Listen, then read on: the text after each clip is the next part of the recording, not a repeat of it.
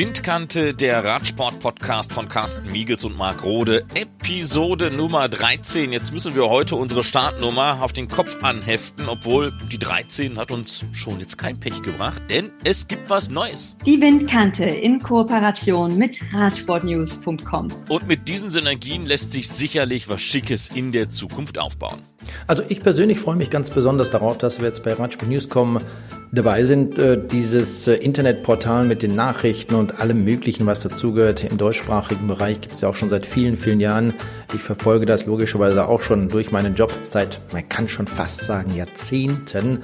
Und ich würde jetzt an dieser Stelle aber einfach mal sagen, Marc, lass uns loslegen mit der 13. Episode und dann hoffen wir mal für alle, ja, dass diese 13. Episode eben nicht das verspricht, was die Zahl in der Regel bedeutet. Bevor wir loslegen, aber schnell ein Blick auf die Themen. Wir beginnen mit einem Interview mit Rudi Selig vom Team Bora Hans Grohe. Wir befassen uns erstmals mit dem Hallenradsport. Carsten war kulinarisch und literarisch unterwegs. Den russischen Sportlern droht das Olympia aus und davon wären dann auch die Radsportler betroffen. Und es weihnachtet bald sehr und das öffnet auch die Herzen. Aber zunächst zu Rudi Selig. Wenn wir uns nun mal mit den Zahlen seiner Mannschaft Borans Grohe beschäftigen, dann war 2019 ein Jahr der Upper Class. 47 Siege und dabei war man erfolgreich. Von der Tour Down Under bis nach Guangxi und damit so ein tolles Ergebnis zustande kommt, braucht es einfach eine komplette Mannschaft, die funktioniert. Und zu den fleißigen Arbeitern gehört eben auch Rudi Selig, der noch bis Ende 2021 Vertrag bei Bora Hans Grohe hat. Aber wie war es denn das Jahr 2019? Highlights vom letzten Jahr oder diesem Jahr noch ähm, gab es eigentlich genau vier. Das war einmal Gent Wevelgem, wo ich eigentlich als Helfer angetreten bin und dann im Rennen die, die Rolle hat sich dann doch für mich geändert. War ein sehr beeindruckendes, faszinierendes Rennen für mich ähm, mit einem guten Ausgang. Paris-Roubaix, jedes Jahr aufs Neue, ist immer wieder ein Highlight und daher ganz oben mit dabei. Natürlich dann den Giro mit ähm, vielen, vielen guten Erinnerungen mit Aki, wo ich auch sagen muss, eigentlich jedes Rennen, was ich mit Aki fahre und er gewinnt, ist für mich ein Highlight. Von daher, weil wir einfach als, als Team da wirklich 100% für alles äh, oder alles geben für den anderen. Und das äh, ist halt schon sehr besonders in meinen Augen. Dann eigentlich Polen-Rundfahrt war auch eine echt schöne Rundfahrt, überraschenderweise weil durch den Giro habe ich mich dann ein bisschen müde gefühlt und lief dann aber trotzdem recht gut.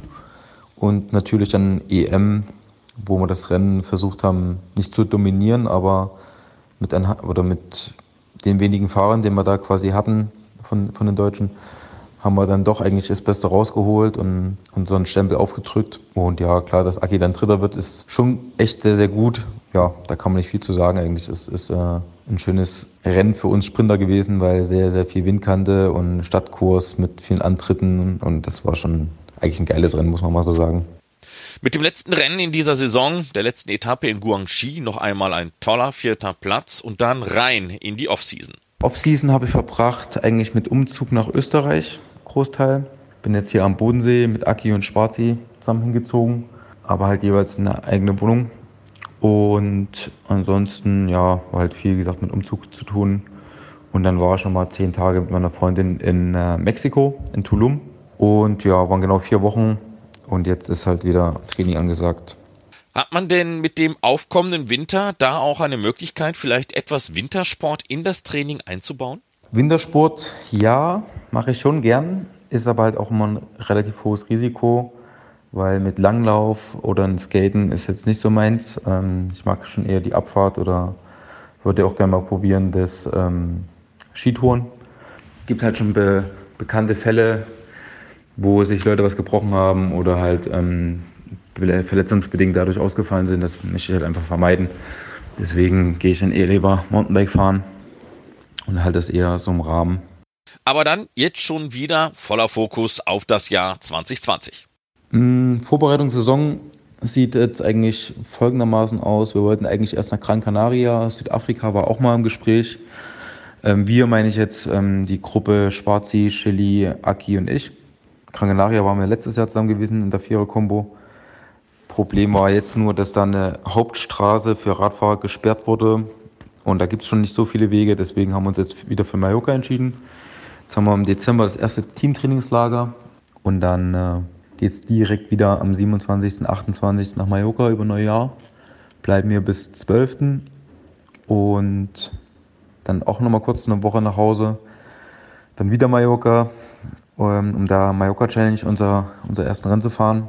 Hoffen wir einfach mal, dass äh, Mallorca sich mit dem Wetter gut gibt und dass wir da ein bisschen Glück haben, gut trainieren zu können. Ich sag mal, Gran ist halt einfach wetterbeständiger. Aber ich habe da ja auch zwei Jahre schon gewohnt auf Mallorca und kenne mich da bestens aus. Und trainieren kann man ja auch immer irgendwie da. Selbst wenn es regnet, hat es da ja meistens 10 Grad oder mehr. Wie das Jahr 2020 aussehen wird, das weiß er natürlich noch nicht. Die Klassiker, der Giro, sowas könnte im Programm stehen, doch das ist jetzt noch nicht ausgearbeitet worden. Aber wie sehe denn das Wunschprogramm aus, wenn er sich selbst das alles aussuchen dürfte? Ja, Traumprogramm, wenn ich es mir zusammenstellen dürfte, wäre, müsste ich mich hart entscheiden. Es gibt echt einige schöne Rennen, die mir gut gefallen. Angefangen von Tour Down Under, ähm, dann nach Belgien rüber zu ähm, nee, nach Italien meine ich, Entschuldigung, nach Mailand San Remo, Gent Wevelgem, letztes Jahr auch einer meiner Highlights gewesen. Dann natürlich Paris-Roubaix, das bin ich bis jetzt jedes Jahr gefahren, seit ich Profi bin. Das wäre nächstes Jahr mein, meine neunte Austragung. Ja, dann klar, Giro ist eigentlich meine Lieblingsrundfahrt von den dreien. Bin jetzt mittlerweile schon alle drei gefahren und klar, ist Tour was Besonderes, ist aber halt auch mal sehr speziell vom Stressniveau her und Giro ist um einiges einfach, sag ich mal, entspannter zu fahren als Rennfahrer, weil der Druck schon hoch ist, aber mit der Tour verglichen ist es halt doch schon ein extremer Unterschied. Trotz alledem, Tour ist einfach Tour und klar wäre das auf der Liste von vielen Rennfahrern, die sich ein Rennprogramm aussuchen könnten. Daher wäre es auch bei mir drauf. Würde ich schon gerne nochmal fahren zum zweiten Mal. Wenn nicht, wäre Plan B entweder Polen oder London fahre ich auch sehr gerne. Oder E3, äh, Bing Bang Tour. Die liegt mir eigentlich immer sehr mit Windkante und den leichten Anhü äh, An Anstiegen. Und ja, natürlich deutsches Rennen, Ham äh, Hamburg oder Münster oder Köln, auch einer meiner Lieblingsrennen, fahre ich alle sehr, sehr gern.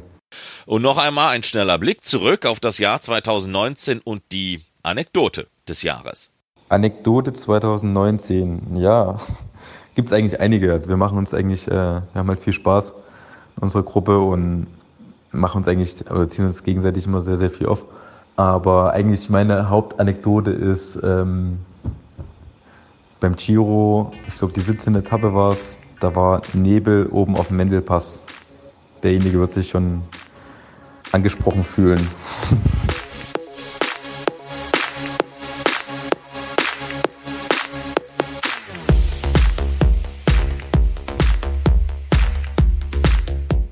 Wir hatten ja in einer der letzten Ausgaben schon einmal ganz kurz über die Hallenradsport-Weltmeisterschaften gesprochen. Ich glaube, da ging es darum, dass wir 2020 allein in Deutschland drei Weltmeisterschaften in Sachen Radsport erleben dürfen.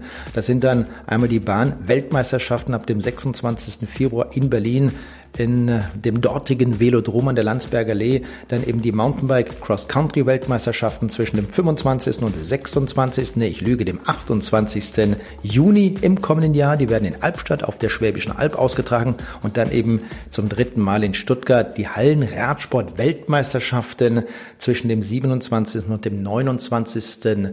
November offiziell Indoor Cycling World Championships und diese Weltmeisterschaften werden in diesem Jahr zwischen dem 6. und 8. Dezember in der Schweiz, genauer gesagt in Basel in der dortigen St. Jakobshalle stattfinden und das ist eben für uns ein Grund gewesen, mal so ein bisschen hinter die Kulissen des Hallenradsports zu blicken. Übrigens eine interessante Disziplin. Ich persönlich habe irgendwann in den 70er, Ende der 70er Jahre so meine ersten Erfahrungen sammeln können in Sachen Hallenradsport beziehungsweise Rad Radball. Ich fand es damals faszinierend. Wir waren in Bad Neuenahr, Aweiler bei den dortigen, das war so ein Bundesjugendtreffen, das damals ausgerichtet wurde, weiß gar nicht, ob es das heute noch gibt. Und da hatten wir dann auch die Möglichkeit, eben weil sich dort verschiedene Sportarten, Disziplinen versammelt hatten, auch mal mit so einem Radballrad zu fahren. Und ich kann euch sagen, das ist wirklich nicht so einfach.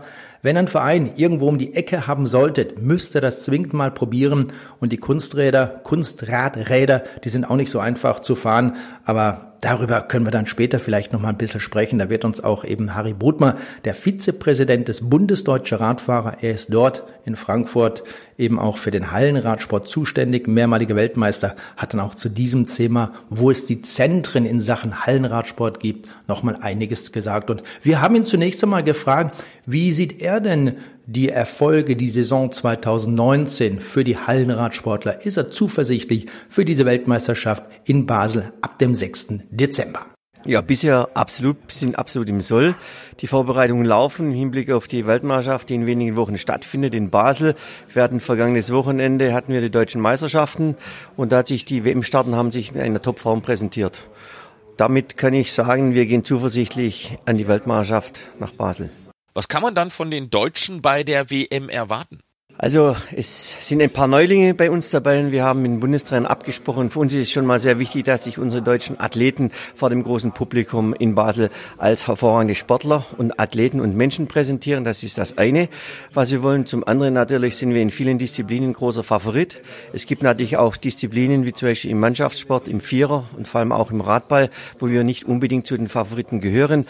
Da sind zum einen im Vierer die Schweizer äh, ziemlich stark, die harten Konkurrenten und im Radball natürlich die Österreicher, äh, die mehrfachen Weltmeister. Und da haben wir unseren Mann zu stehen und unsere Frau zu stehen. Welche Rolle spielt der Hallenradsport in Österreich? Ja, der Hallenradsport in Österreich, die machen sehr gute, sehr gute Arbeit. Man sieht es ja auch im Nachwuchsbereich. Die, äh, der Titel im Einer der Juniorinnen, der ging nach Österreich und äh, im Vierer ging der Titel in die Schweiz bei den Juniorinnen. Also es ist gut, dass in diesen Ländern Nachwuchsarbeit gemacht wird, weil Konkurrenz belebt das Geschäft. Und wir freuen uns wirklich äh, auf harte Konkurrenz und dafür sind wir eingestellt, dafür haben wir trainiert. Ja, und als Sportler freut man sich für einen tollen Fight. Der Hallenradsport mit einem schweren Stand in den Medien, das ist wie in so vielen Sportarten abseits des Fußballs eben keine schöne Sache. Sicherlich, das äh, tut auf der einen Seite schon weh, weil äh, ich meine, äh, wir tun unser Bestes. Wir haben äh, vom Trainingspensum und vom Umfang äh, des Sportes äh, legen wir genauso viel äh, äh, Arbeit an den Tag mit Trainingszeiten. Wenn man denkt, fünfmal in der Woche geht man in die Halle A, zwei bis drei Stunden, dann kommen äh, 20, 20, 25 äh, Wettkampftage kommen hinzu. Und da wäre schon schön, man hätte mal äh, öfters mal eine größere Plattform, äh, um einfach äh, diese, diese Leistung und diese Opfer in Anführungszeichen, die man gerne bringt, auch gebührend dementsprechend äh, nachzulesen. Im November 2020, also die WM in Stuttgart, was können wir denn da erwarten? Also wir haben festgestellt nach 2010 und 2016, dass äh, vor allem aufgrund äh, auch der Anzahl der Zuschauer, es war jeweils drei Tage mit 6.000 Zuschauern, jeweils ausverkauft, über 18.000 Zuschauer, haben wir festgestellt, Stuttgart hat immer auf eine sehr große äh, Medienaufmerksamkeit äh, äh, zurückblicken können. Und ich hoffe mir natürlich auch im Hinblick auf 2020, dass wir als Bund Deutscher Radfahrer diese Möglichkeit schaffen, vor diesem großen Publikum in Zusammenarbeit mit den Medien den Sport nochmal ein Stück Stück nach vorne zu bekommen. Was macht denn nun ein Kind oder Jugendlicher, um mit dem Hallenradsport in Kontakt zu kommen? Ja, es sind die Zentren. Früher war es äh, ziemlich stark im Süd, im, nach wie vor ist im süddeutschen Bereich, äh, in Württemberg, in Bayern, in Rheinland-Pfalz, aber auch äh, im Nordrhein-Westfalen äh, gibt es starke Vereine. Und wenn einer Interesse hat, sicherlich kann er nachschauen beim BDR auf der Homepage. Es gibt so, so viele Hallenradsporttreibende Vereine. Äh, wir haben über 7000 lizenzierte Sportler, das ist auch eine Zahl. Äh, und wie gesagt, wenn einer Interesse hat, ohne Probleme, kann er sich einem Verein anschließen.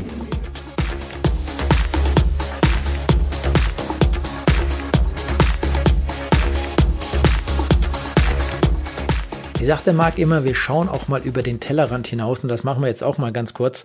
Denn äh, Marc, du weißt das. Ich koche genauso gerne wie du. Zwar habe ich diese Möglichkeit nicht während der Tour de France zum Beispiel oder während der Spanien-Rundfahrt, Italien-Rundfahrt, wie wir das in den letzten Jahren bei Eurosport immer gemacht haben. Aber ich habe äh, vor zweieinhalb Monaten ungefähr mal ein Kochbuch nach Hause bekommen, beziehungsweise erstmal so rum. Eine E-Mail habe ich bekommen vom Christian Verlag aus München und darin wurde ein Buch angepriesen, der Koch, der auf sein Fahrrad stieg und die französischen Küchenschätze entdeckte Geschichte. Da gibt's auch eine französische Originalausgabe, die wiederum wurde jetzt übersetzt und das ist eine Tour, 35 Begegnungen und 50 Rezepte. Naja, ich fand das eben durch diese E-Mail wirklich klasse, habe mir dann äh, dieses Buch einmal als Rezessionsexemplar zuschicken lassen, habe mich dann relativ schnell, glaube am gleichen Abend noch dran gesetzt, das Ganze mal durchgeblättert und fand das Ding klasse. Also so eine kleine Tour de France kann man sagen. Da geht's um regionale Zutaten, 50 bodenständige Gerichte. Ich habe die Zahl ja schon einmal Mal erwähnt, aber das ist eine ganze Menge, wie ich finde. Und auch die Distanz, die mit dem Fahrrad von Sébastien Formal, das ist dieser Koch aus Frankreich zurückgelegt hat. Das sind ungefähr 3700 Kilometer gewesen. Muss man sich jetzt nicht so vorstellen wie eine Tour de France, dass er jeden Tag oder mit zwei Ruhetagen fast jeden Tag auf dem Rad saß. Nein, das Ganze dauerte von Februar bis November und diese 3700 Kilometer, die er dort gefahren ist, wurden dann quasi aufgeteilt in 70 Etappen, kann man sagen. Und das sind dann pro Tag, wenn Sie es mal kurz durchrechnen, 52 Kilometer ungefähr. Aber der 27-Jährige hat eben in dieser Zeit da und dort mal gekocht, hat einiges kennengelernt, wie Produkte entstehen, hat in einer Käserei gearbeitet, in verschiedenen Bauernhöfen, da und dort und überall. Und das hat er eben alles zusammengetragen. Und äh, was ich persönlich auch sehr interessant an dieser gesamten Situation fand, dass er eben nicht nur mit dem Fahrrad, war auch kein Rennrad, zum Teil ein E-Bike, also ganz normale Fahrräder, mit denen er dort unterwegs war, dass er aber mit seinen eigenen Messern im Gepäck dort unterwegs war und diese kulinarische Reise durch Frankreich unternommen hat. Fand ich besonders klasse und ich habe mir dann mal eben nachdem ich dieses Buch gelesen hatte, paar Rezepte rausgesucht und die wollen wir einfach mal ganz kurz vorstellen. Ja, dann ist dieser Sebastian Formal also mit seinem Rädle losgefahren in Nordfrankreich. Ist äh, quasi in Lille gestartet, dort in dieser Kante in Richtung Küste, dann runter an der Küste entlang und hat dann immer wieder irgendwo Station gemacht, hat dort einige Tage, mal eine Woche, vielleicht auch zwei Wochen verbracht, bis runter in die Pyrenäen. Dort war er dann auch und ist dann rübergefahren in die Ardèche zum Beispiel, bis in Richtung Besançon. Dort hat er das Ganze dann, äh, so wie ich das gelesen habe, auch entsprechend abgebrochen. Aber ein paar Rezepte gab es, die haben mich persönlich besonders beeindruckt und zu diesem Herbsttag zum Beispiel, zur jetzigen Jahreszeit, passt natürlich auch ein Rezept, das er dann in der Ardèche kreiert hat. Und viele der Zuschauer, Zuhörer, Zuschauer, was Eurosport betrifft, Zuhörer der Windkante, wissen vielleicht, dass Maronen die Königin der Ardèche ist. Und dann hat er eben eine Suppe von Tomaten und gerösteten Maronen produziert. Und wie gesagt, das passt zu einem Herbsttag vielleicht auch Passend zum Herbst ist dann eine Kürbissuppe mit Haselnüssen, Schmalz und Comté. Und das ist ein Käse, der aus der Region Franche-Comté kommt. Oder heute sagt man ja auch Burgund, Franche-Comté. Und das Ganze dann mit Kürbissen zubereitet und eben auch dort, gerade in dieser Region, sind ja Kürbissorten verschiedenster Art zu Hause und das Ganze passt wirklich sehr, sehr gut zusammen. Ja, da läuft dann schon so ein bisschen das Wasser im Mund zusammen. Lammkoteletts. Sicherlich nichts für Vegetarier oder für Veganer, genauso wenig wie Entenbrust mit Honig, Feigen und Walnüssen. Aber dieses Gericht, also diese Entenbrust, hat er im Perigord zusammengestellt. Diese Region dort ist sicherlich nicht für die raffinierteste französische Küche bekannt, aber eine der schmackhaftesten Küchen in Frankreich. Und diese Lammkoteletts mit Ossoy Irati, das ist ein Schafskäse aus den westlichen Pyrenäen, Nähe von Lourdes zum Beispiel, diesem bekannten Wallfahrtsort. Und dazu gab es dann Auberginenkaviar und nicht zu vergessen, gerade wenn man dort äh, in dieser Region dabei ist, Piment d'Esplet, das ist auch eine kleine, wunderschöne Gemeinde. Und dort gibt es äh, dieses Gewürz, Bestandteile sind Pfeffer und Chili, genau, ich habe gerade mal überlegt, aber so rum ist es richtig. Und das wird eben dort produziert und all das dann hineingeschmissen. Lammkoteletts mit diesem Schafskäse, wirklich ein lecker, lecker Essen. Oder auch Risotto zum Beispiel, erinnert so ein bisschen an Italien, aber Rocamadour, das ist ein äh, zertifizierter Ziegenkäse aus dem Lot, auch eine französische Region. Und dort zum Beispiel hat der Koch, der 27-jährige Sebastian Formal, eben auch in einer Käserei geholfen. Hähnchen mit Brioche, Kruste und Mogette. Das sind getrocknete weiße Bohnen aus der Region, ich glaube Vendée, Departement Charente-Maritime, dort in der Region der Ile de Ré, also diese kleine, wunderschön vorgelagerte Insel. Auch das sicherlich lecker. Oder Seelachs im Geiste einer Tom Kagai. Das ist eine asiatische Suppe, sicherlich nicht typisch französisch, aber er hat eben diesen Seelachs selber gefangen, ist mit einem Fischer, ich glaube RW war es gewesen, rausgefahren vor die bretonische Küste, hat dann diesen Fisch dort gefangen und anschließend gab es eben diesen Seelachs im Geiste einer Tom Kagai. An dieser Stelle vielleicht das Ganze noch einmal kurz zusammengefasst. Der Koch, der auf sein Fahrrad stieg und die französischen Küchenschätze entdeckte.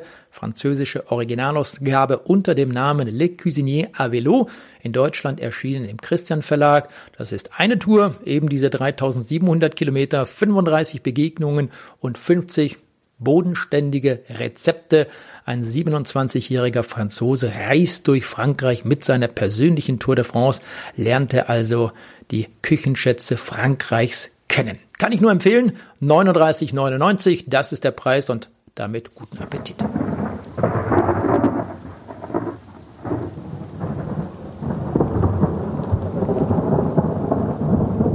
Wir sind keine Hofberichterstatter und Schönwetterjournalisten und so müssen wir uns auch mit den ernsten und unangenehmen Themen der Radsportwelt befassen. Und in diesen Tagen ist das eben das drohende Olympia aus für Russland und es könnte da noch viel schlimmer kommen als eben diese Bestrafung. Wenn man sich das Ganze mal vor Augen hält, dann ist das schon irgendwo heftig, wenn man das zunächst einmal hört. Vier Jahre sollen eben dann auch unter anderem die Sportler von den Olympischen Spielen ausgeschlossen werden und, und, und. Das ist heftig, muss man ganz ehrlich sagen. Und vielleicht, äh, man glaubt ja dann immer noch an das Gute, ist auch der ein oder andere dabei, der mit diesem Doping, mit den Dopingpraktiken dann nichts zu tun hat. Aber unterm Strich sind sie dann eben, wie sagt man so schön, mitgehangen, mitgefangen. Da sind sie raus.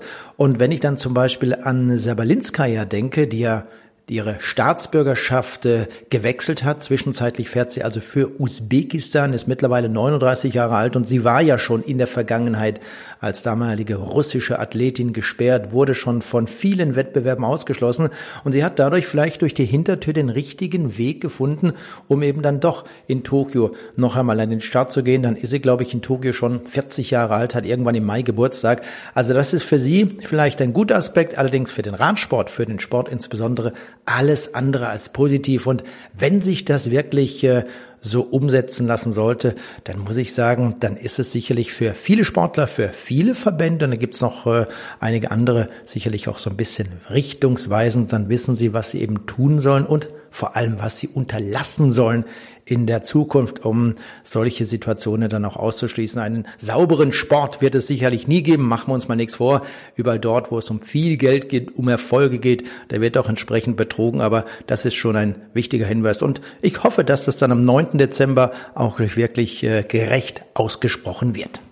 Nochmal im Schnelldurchlauf der Hintergrund der ganzen Geschichte. Der sogenannte McLaren-Bericht, der hatte nach dem Winterspiel von Sochi 2014 ja schon dafür gesorgt, dass die Russen in Rio 2016 und Pyeongchang 2018 bei den Olympischen Spielen mit einem Teilausschluss belegt worden waren, so dass nur Sportler starten durften, die nichts mit dem staatlichen Dopingsystem zu tun hatten.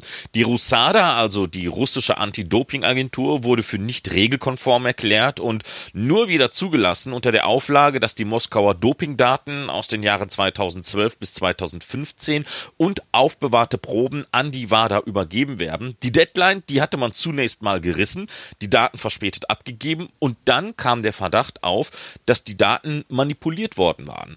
Und jetzt erklärte die unabhängige Prüfkommission der Welt-Anti-Doping-Agentur, das Compliance Review Committee, CRC, dem Exekutivkomitee der WADA, man empfehle die RUSADA wieder für nicht regelkonform zu erklären und Russland für vier Jahre komplett auszuschließen. Infolgedessen drohen drastische Strafen wie der Olympia-Ausschluss Tokio 2020 und Peking 2022, Ausschluss von Weltmeisterschaften und anderen Meisterschaften, keine Ausrichtung von internationalen Sportevents und das IOC, also das Internationale Olympische Komitee, das unterstützt mittlerweile diese härtesten Sanktionen. Das bedeutet dann eben unter anderem möglicherweise keine russischen Radsportler auf der Straße, was sie aber vielleicht noch härter treffen würde, möglicherweise auch keine auf der Bahn im kommenden Jahr in Tokio, denn da gehören sie vor allem bei den Frauen in einigen Disziplinen zu den Medaillenkandidaten. Was passieren wird, da werden wir sicherlich noch im Dezember schlauer sein, wenn das Exekutivkomitee der WADA am 9.12. in Paris tagt. Ja, Russland und das drohende Desaster. Ein Kommentar von Robert Bengsch. Ja, Marc, du weißt ja, dass ich nun früher selbst professionell auf der Bahn und auf der Straße unterwegs war. Das ist für uns Sportler, aber eben für mich als ehemaliger Sportler gar nicht so einfach, da eine Meinung zu formulieren und diese auch zu entwickeln. Zunächst mal ist es so, wenn ich mich an die vielen Wettkämpfe zurückerinnere, Europameisterschaften, Weltmeisterschaften, auch Olympische Spiele, macht man eigentlich keinen Unterschied, ob ein Sportler aus Deutschland, aus Russland oder aus China kommt. Sportler ist Sportler und Mensch ist Mensch. Und da sind über die Jahre auch viele Bekanntschaften und Freundschaften entstanden. Und im Zweifel sagt man natürlich immer, alle Sportler sind gleich. Nun ist es im Falle Russland eben doch ein bisschen anders. Das zeigt auch die Historie dessen, was war. Die vielen positiven Fälle und auch der Umgang der Behörden und der Organisatoren mit diesem Thema. Natürlich denkt man als Sportler darüber nach, was wäre denn, wenn so eine ganze Nation ausgeschlossen würde oder alle Radsportler fehlen würden. Und da muss ich ganz ehrlich sagen, als ehemaliger Sportler, es ist sehr schwer, sich da zu positionieren. Natürlich bin ich gegen Doping, keine Frage. Ich muss aber auch sagen, wenn ich mit meinem Sportlerherz spreche, ist es sehr schwer, wenn ich höre, dass alle russischen Radsportler von einem Wettkampf ausgeschlossen würden. Dann würde es auch die treffen, die sauber zu den Wettkämpfen anreisen. Aus Sportlersicht gesprochen ist es in Teilen schwierig nachzuvollziehen. Aber der Sport muss sauber ausgeübt werden. Da gibt es keine Alternativen. Wenn eine Nation nicht in der Lage ist, hier vernünftig und auch nachhaltig zu kontrollieren, dann muss man vielleicht auch mal so ein Exempel statuieren und auch so scharf und drastisch sanktionieren. Vielleicht muss man das tun, auch wenn es vermeintlich nicht fair gegenüber den sauberen Sportlern ist, um alle zu sensibilisieren.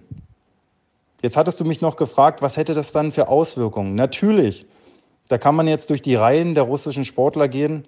Wenn beispielsweise Anastasia Vojnova fehlt, dann fehlt auch eine ganz große Mitfavoritin auf die Medaillen in der Königsdisziplin, dem Einzelsprint auf der Bahn. Und natürlich sind die Russinnen im Teamsprint auch der große Favorit auf den Olympiasieg. Es ist generell sehr schwer, etwas zu diesem Thema zu sagen. Meine Kernbotschaften sind im Zweifel immer für den Sport, aber Sport muss sauber ausgeübt werden.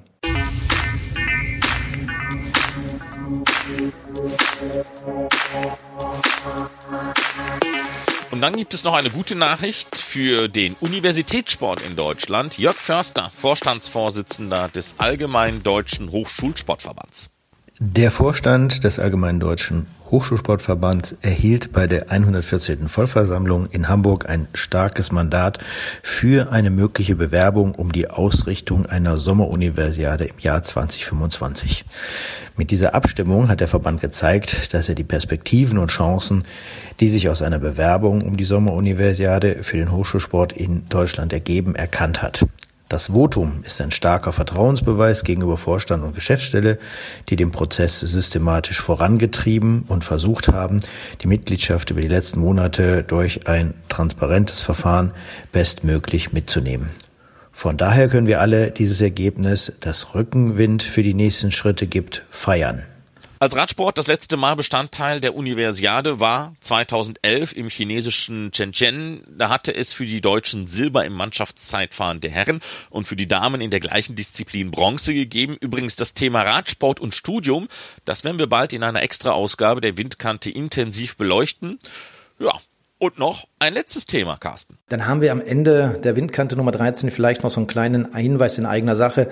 Und da müssen wir auch wieder weit vorausblicken, nämlich in das Jahr 2020 auf den 3. Oktober. Der wird nämlich dann in Heimerdingen in Ditzingen, das ist im Westen von Stuttgart, eine Charity-Veranstaltung ausgetragen. Das ist der Charity Bike Cup und das bereits zum wiederholten Mal. Und das äh, läuft folgendermaßen ab, dass es dort also Teamkapitäne gibt, ehemalige Sportler, ganz egal, Norbert Schramm zum Beispiel, als Eiskunstläufer fällt mir ein, Manuel Reuter zum Beispiel, auch Guido Buchwald als ehemaliger Fußballspieler sind dort mit dabei und viele, viele Radsportler, aktuelle Radsportler, Olaf Ludwig als ehemaliger Radsportler zum Beispiel, auch Uwe Rode, der Schauspieler war dort schon viele Male mit dabei, genauso wie Thomas Maximilian Held und, und, und, und, und. Diese Liste könnte ich jetzt fast schon unendlich fortsetzen. Naja, und da gibt es seit diesem Jahr auch ein Eurosport-Team. Frank Wörndl war mit mir persönlich dort unterwegs und da sind dann zwei Strecken, die einmal sportlich, die andere dann weniger sportlich gefahren werden. Und das ist ganz interessant insofern, dass sich dort eben Sportler, ehemalige Aktive mit Hobbyfahren auf die Strecke begeben können. Das heißt, man kauft sich in ein Team ein und da sollte man möglichst schnell dabei sein, denn sonst ist die Liste voll, dann bekommt man dort auch keinen Startplatz mehr. Und das Gute an dieser Charity-Veranstaltung ist, wie der Name schon sagt, das Ganze, was dort erarbeitet, erwirtschaftet wird, der Erlös von in diesem Jahr waren es, glaube ich, 45.000 Euro. Der geht dann in der Regel zu einem guten Zweck. Das heißt, es wird im Vorfeld genauestens überlegt, wo gibt es eine karitative Einrichtung zum Beispiel, die wir unterstützen müssen mit dieser Summe. Es wurde auch schon ein, der Kauf eines Kindernotarztwagens unterstützt und, und, und, und, und. Also all diejenigen, die es wirklich nötig haben, die diese Unterstützung brauchen, denen wird durch diese Charity-Veranstaltung, dem Lila Logistik Charity Bike Cup geholfen. Und es wäre schön, wenn sich der ein oder andere vielleicht dazu bereit erklären würde, am 3. Oktober 2020 dann in Heimerdingen, Ditzingen dabei zu sein.